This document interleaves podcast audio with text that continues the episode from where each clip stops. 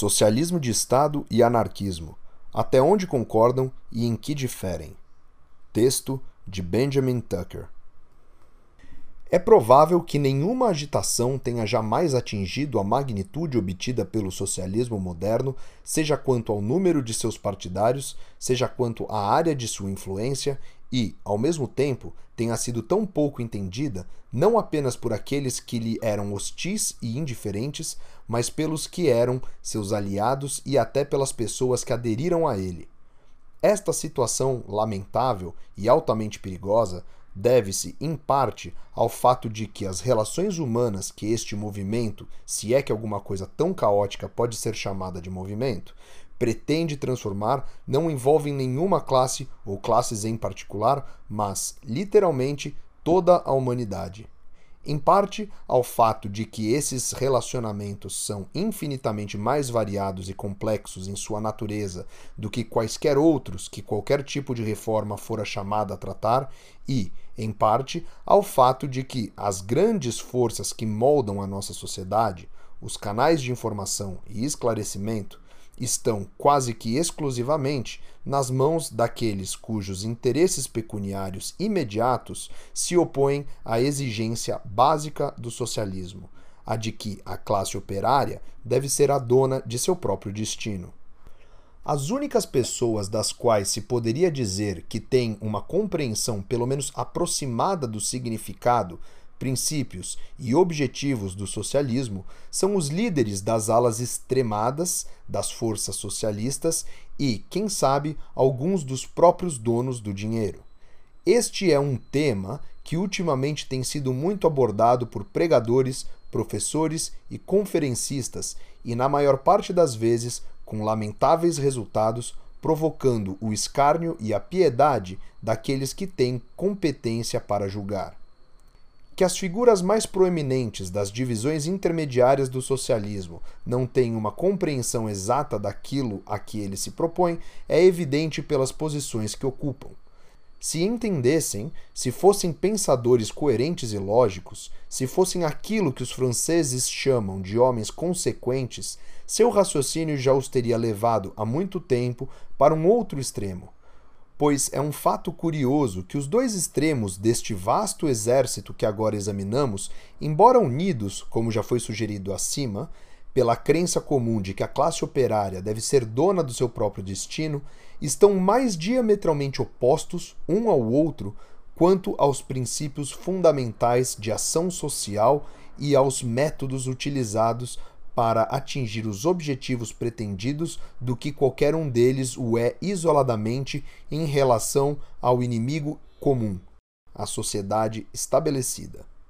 Eles se baseiam em dois princípios, e a história do conflito entre ambos equivale quase à história do mundo desde o aparecimento do homem.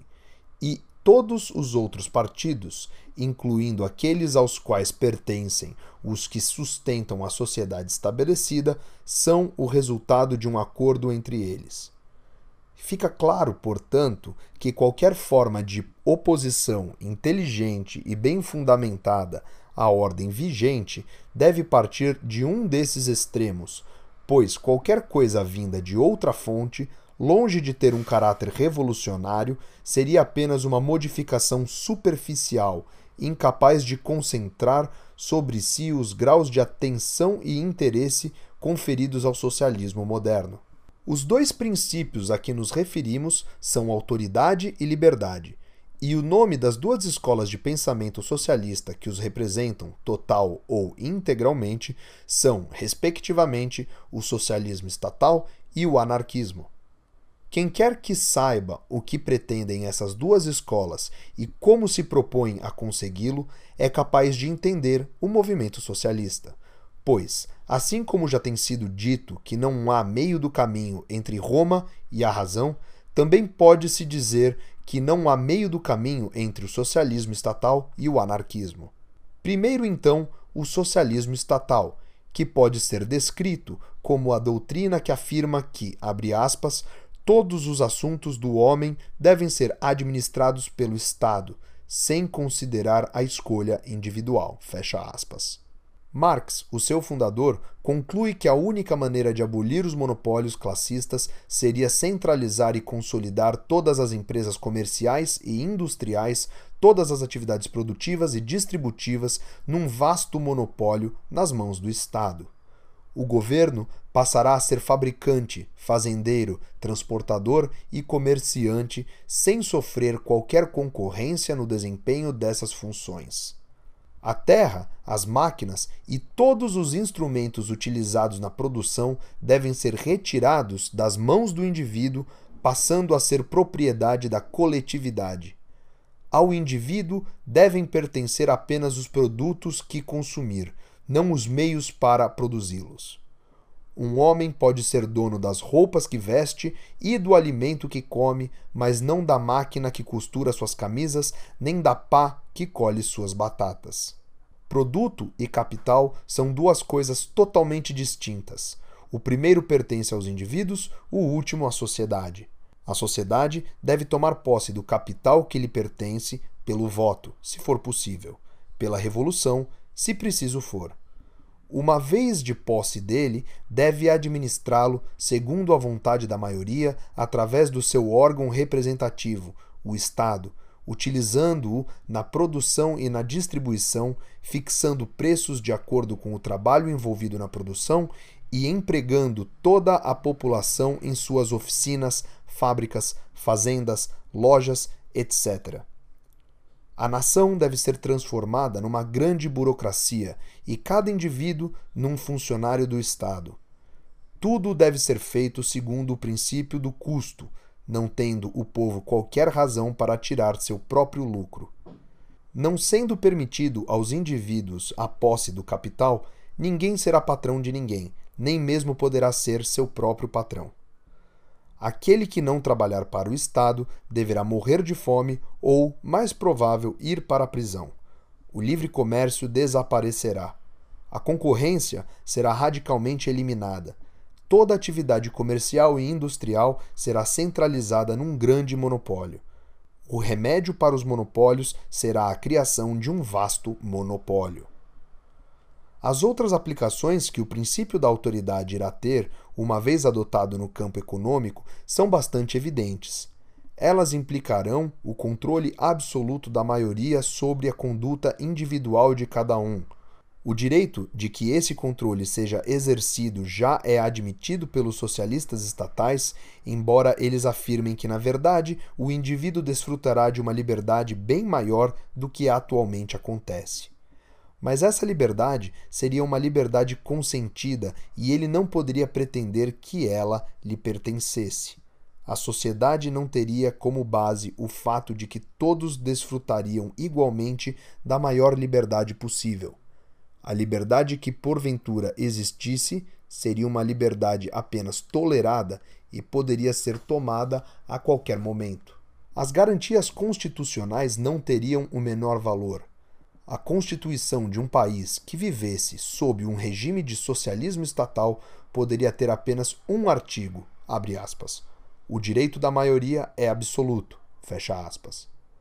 A alegação dos socialistas estatais, entretanto, de que esse direito não seria exercido em assuntos que se referissem aos aspectos mais íntimos e particulares da vida de cada um, não é confirmada pela história dos governos.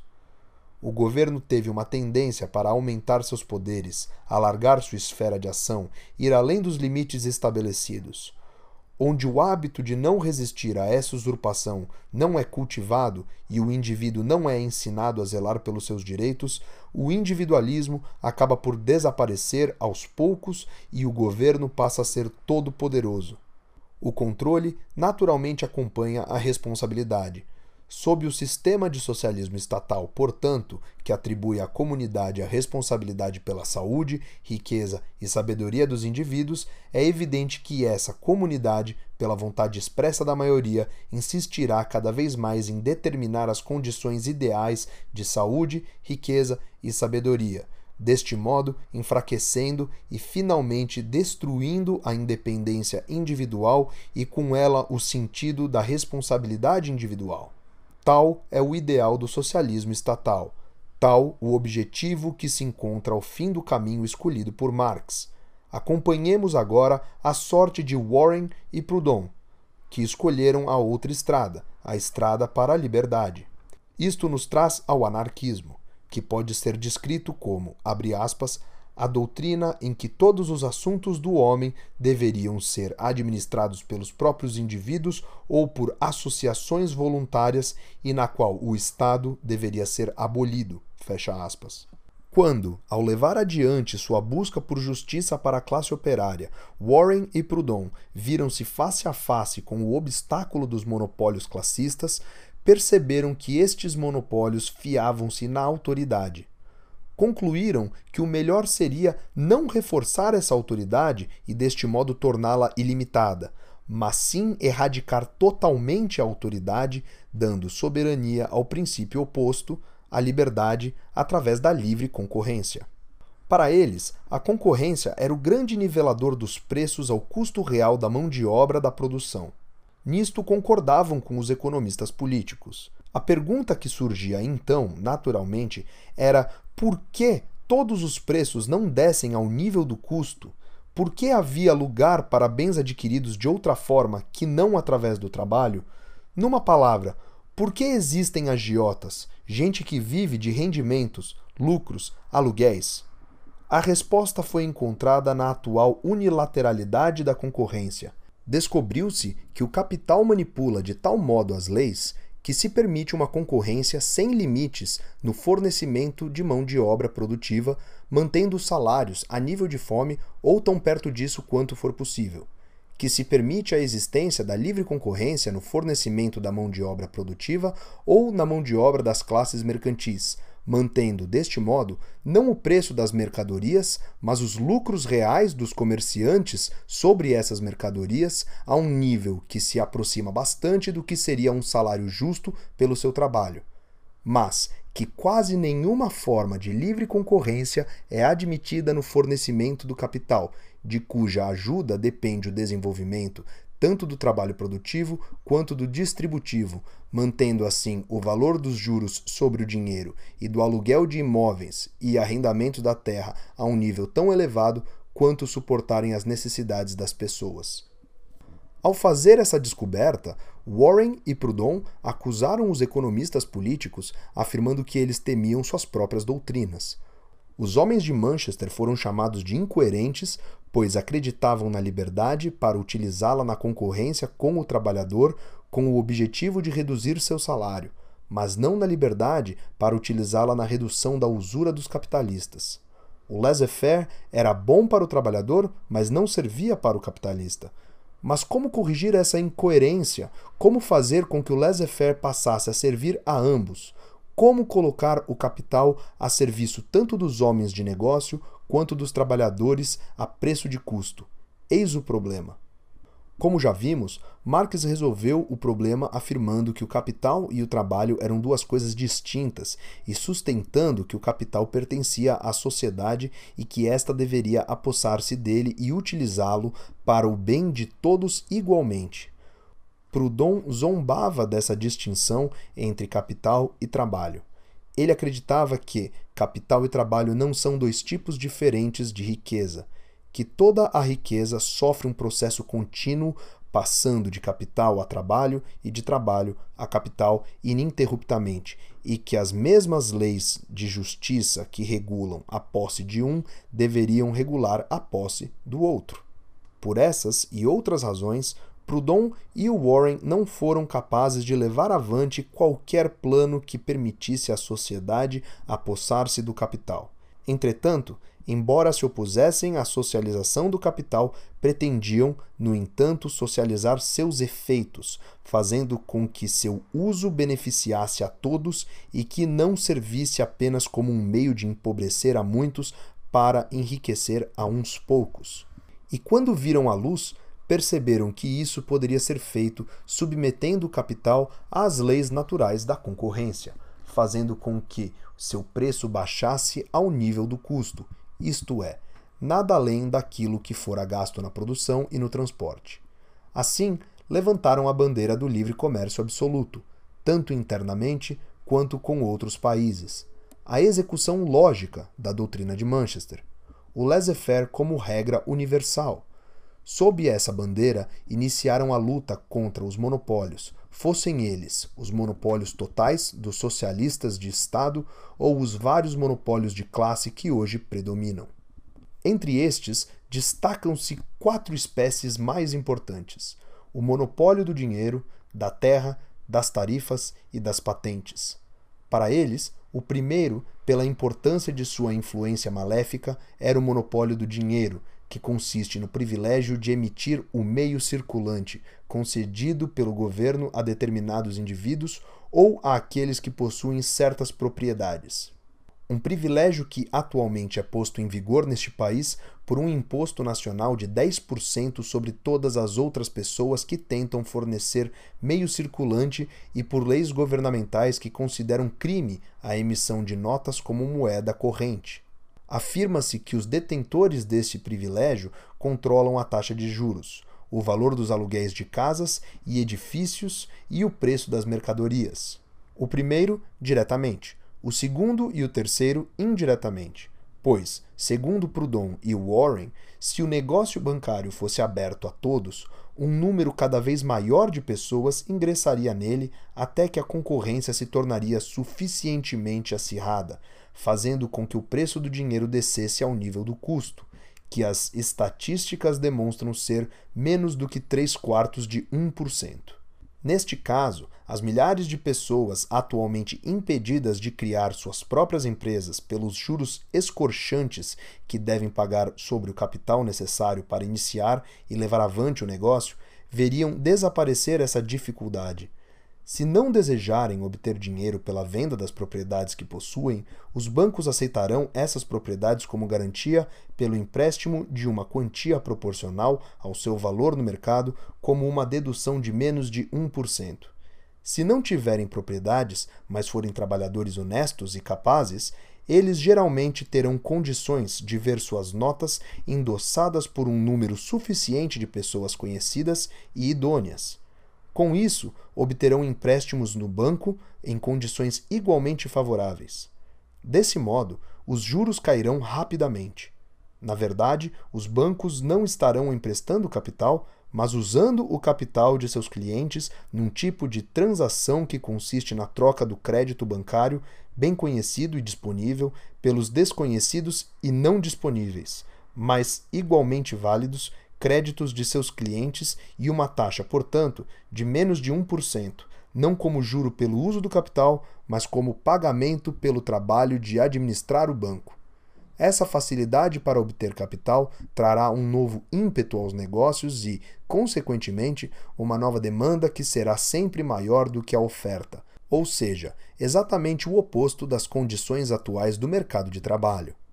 A classe operária poderá então fixar seus salários, garantindo a obtenção do salário natural, o produto total do seu trabalho. Desse modo, o mesmo golpe que derrubará os juros fará com que os salários subam. Mas isto não é tudo. Os lucros também diminuirão, pois os comerciantes, em vez de comprar a crédito, pagando altos preços, farão empréstimos nos bancos a juros inferiores a 1%, comprando à vista por menores preços e vendendo a mercadoria por quantias proporcionalmente menores aos seus clientes.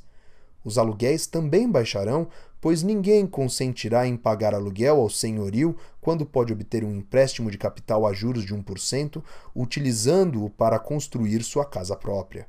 Tal é a tese de Proudhon e Warren sobre as consequências que advirão da simples eliminação do monopólio do dinheiro.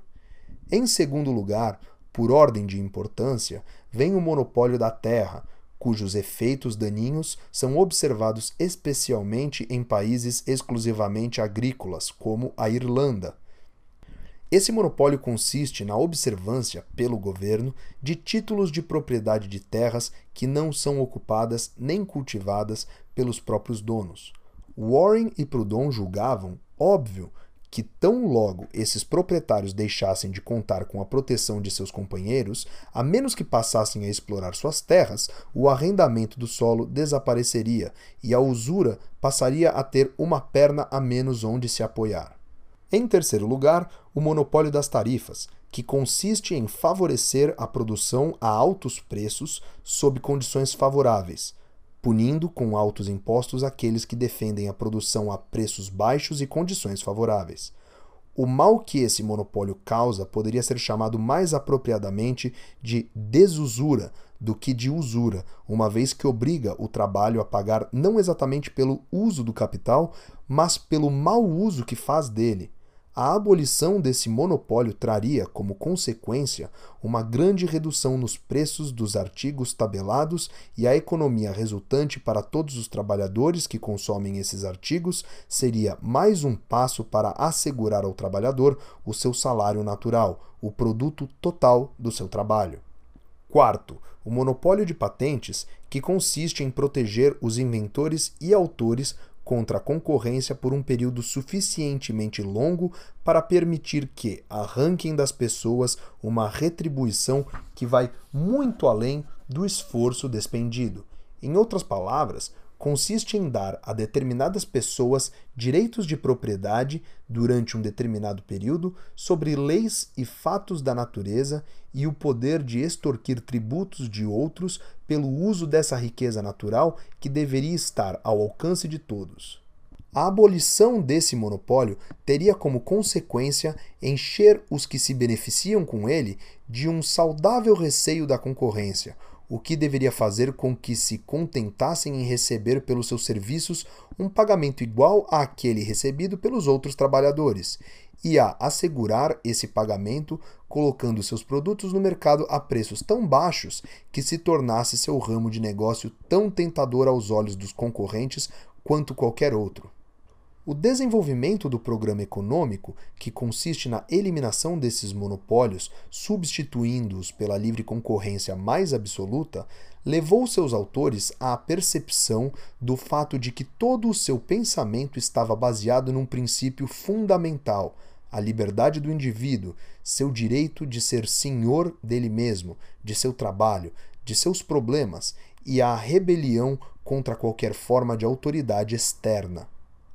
Assim como a ideia de retirar o capital dos indivíduos, dando-o para o governo, iniciada por Marx por um caminho que acaba fazendo com que o governo seja tudo e o indivíduo nada, a ideia de colocar o capital ao alcance de todos lançou Warren e Proudhon na trilha onde o indivíduo é tudo e o governo nada. Se o indivíduo tem o direito de se governar, toda a forma de governo externo é uma tirania. Daí a necessidade de abolir o Estado. Esta conclusão lógica a que Warren e Proudhon foram obrigados a chegar tornou-se o artigo básico de sua filosofia política. É a doutrina que Proudhon chamou de anarquismo, uma palavra de origem grega e que não significa necessariamente ausência de ordem, como geralmente se supõe, mas ausência de governo.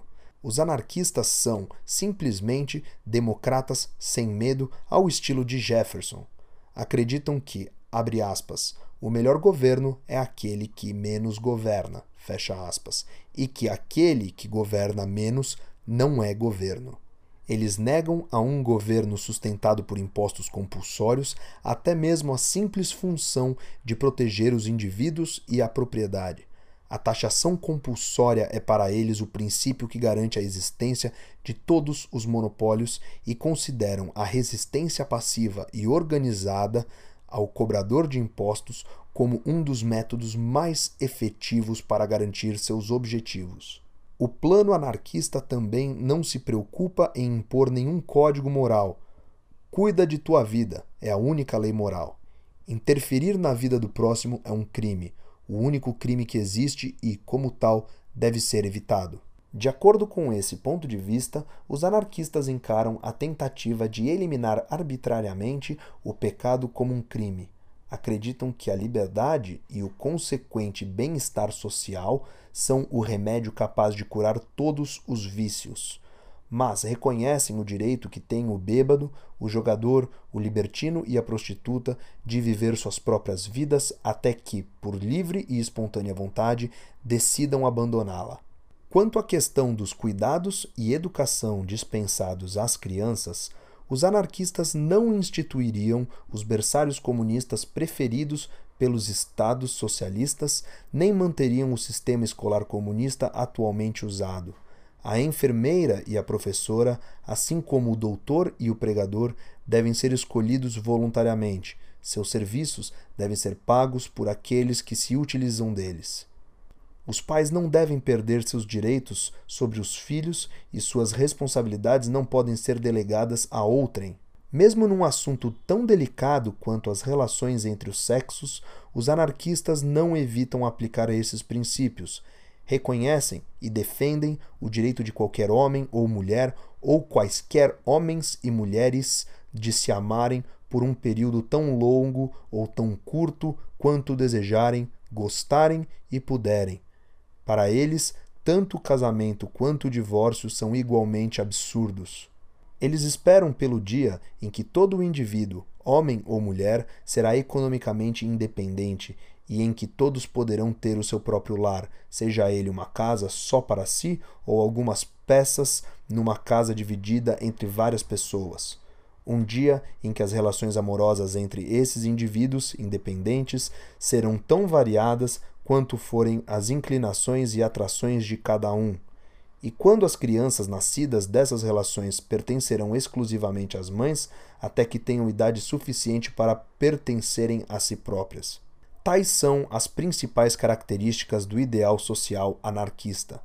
Há grande divergência de opiniões entre aqueles que compartilham desse ideal quanto ao melhor método de realizá-lo. O tempo não permite que esse aspecto do assunto seja tratado aqui. Limitar-me-ei apenas a chamar atenção para o fato de que é um ideal totalmente distinto daquele defendido pelos comunistas que falsamente se intitulam anarquistas, enquanto que, ao mesmo tempo, defendem um regime anarquista tão despótico quanto aquele que vigora nos estados socialistas. E é um ideal que poderá ser tão pouco favorecido pelas expropriações forçadas recomendadas por John Most e pelo príncipe Kropotkin, quanto retardado pelas vassouras das senhoras Partingtons dos tribunais que os mandaram para a prisão um ideal que os mártires de Chicago ajudaram muito mais a elevar, morrendo gloriosamente no patíbulo pela causa comum do socialismo, do que pela infeliz defesa que fizeram dele em vida em nome do anarquismo, da força utilizada como um agente da revolução e da autoridade como uma salvaguarda da nova ordem social. Os anarquistas acreditam na liberdade tanto como um fim quanto um meio e são hostis a tudo que é contra ela. Eu não tentaria resumir ainda mais esta já breve exposição do socialismo do ponto de vista anarquista se isso já não tivesse sido feito por um brilhante jornalista e historiador francês, Ernest Lezin, na forma de uma série de nítidas antíteses. Espero que sua leitura na conclusão desta exposição aprofunde a impressão que foi meu objetivo passar. Existem dois socialismos. Um é comunista, o outro solidarista. Um é ditatorial, o outro libertário. Um é metafísico, o outro positivo. Um é dogmático, o outro científico. Um é emocional, o outro reflexivo. Um é destrutivo, o outro construtivo. Ambos estão em busca do maior bem-estar possível para todos. Um pretende estabelecer a felicidade para todos, o outro possibilitar que cada um seja feliz à sua maneira. O primeiro considera o Estado como uma sociedade sui generis, de essência especial, produto de um tipo de direito divino situado fora e acima de toda a sociedade, com direitos especiais e capaz de exigir obediências especiais. O segundo considera o Estado como uma associação como qualquer outra, normalmente gerenciada de forma pior que as outras. O primeiro proclama a soberania do Estado, o segundo não reconhece nenhum tipo de soberano. Um deseja que todos os monopólios sejam mantidos pelo Estado. O outro deseja a abolição de todos os monopólios. Um deseja que a classe governada se torne a classe governante. O outro deseja o desaparecimento das classes. Ambos declaram que o estado de coisas existente não pode durar. O primeiro considera revoluções como agentes indispensáveis de evoluções.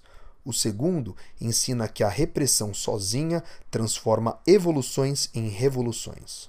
O primeiro tem fé num cataclismo.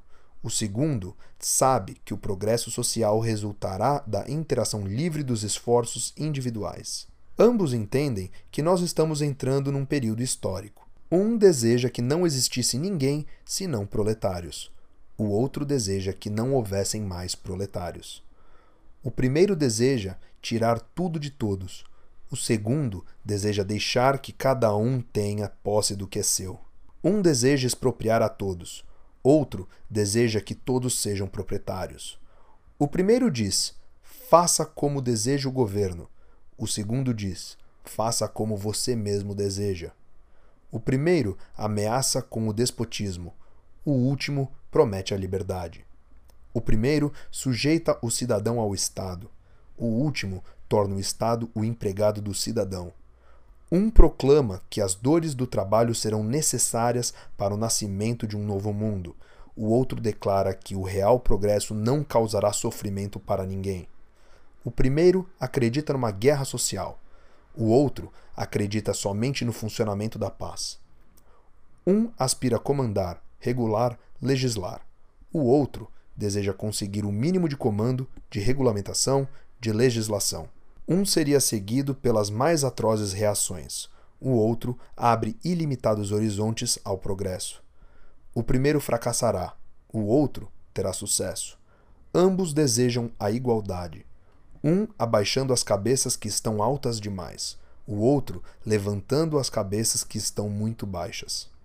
Um vê a igualdade sob um jugo comum, o outro assegurará a igualdade em completa liberdade. Um é intolerante, o outro tolerante. Um assusta, o outro tranquiliza. O primeiro deseja instruir a todos, o segundo deseja que todos sejam capazes de se instruir. O primeiro deseja sustentar a todos.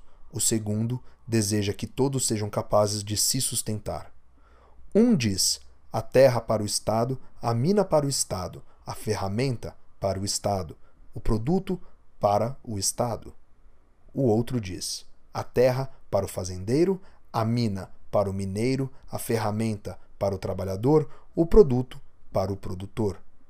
Há somente esses dois socialismos um é a infância do socialismo, o outro é a sua idade adulta. Um já está no passado, o outro é o futuro. Um dará lugar ao outro.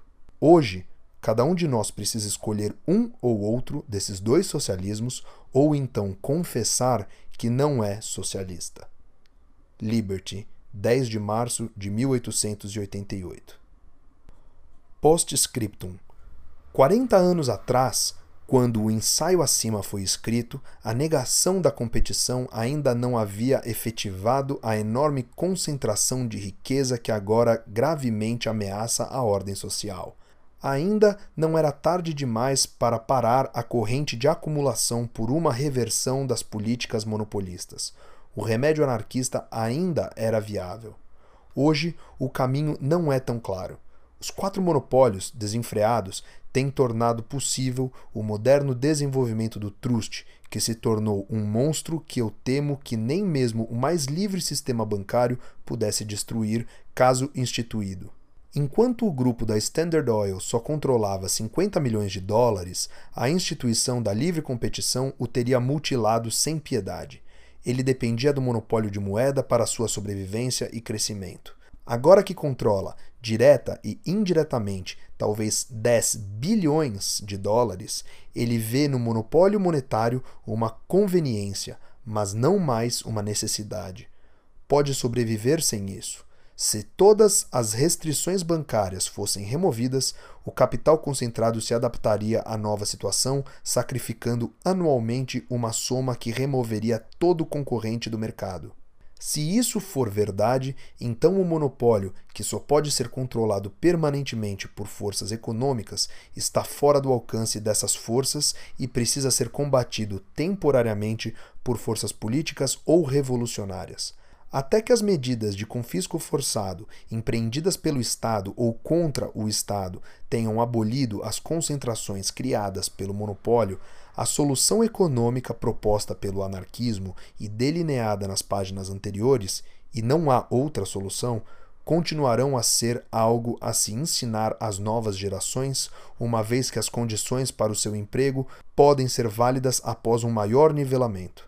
Mas educação é um processo lento e pode não dar resultados rápido o bastante. Os anarquistas que pretendam acelerá-lo, juntando-se aos esforços de propaganda do socialismo de Estado ou da revolução, cometem um grave erro eles ajudam a forçar adiante uma série de eventos que fará com que as pessoas não tenham tempo, pelo estudo de suas experiências, de descobrir que seus problemas se devem à rejeição da competição. Se essa lição não for aprendida no passar de uma estação, o passado se repetirá no futuro, caso em que teremos que procurar consolação na doutrina de Nietzsche, segundo a qual isso devia acontecer de qualquer forma ou na reflexão de Renan de que, do ponto de vista de Sirius, todas essas questões são de pouca importância. Benjamin Tucker, 11 de agosto de 1926.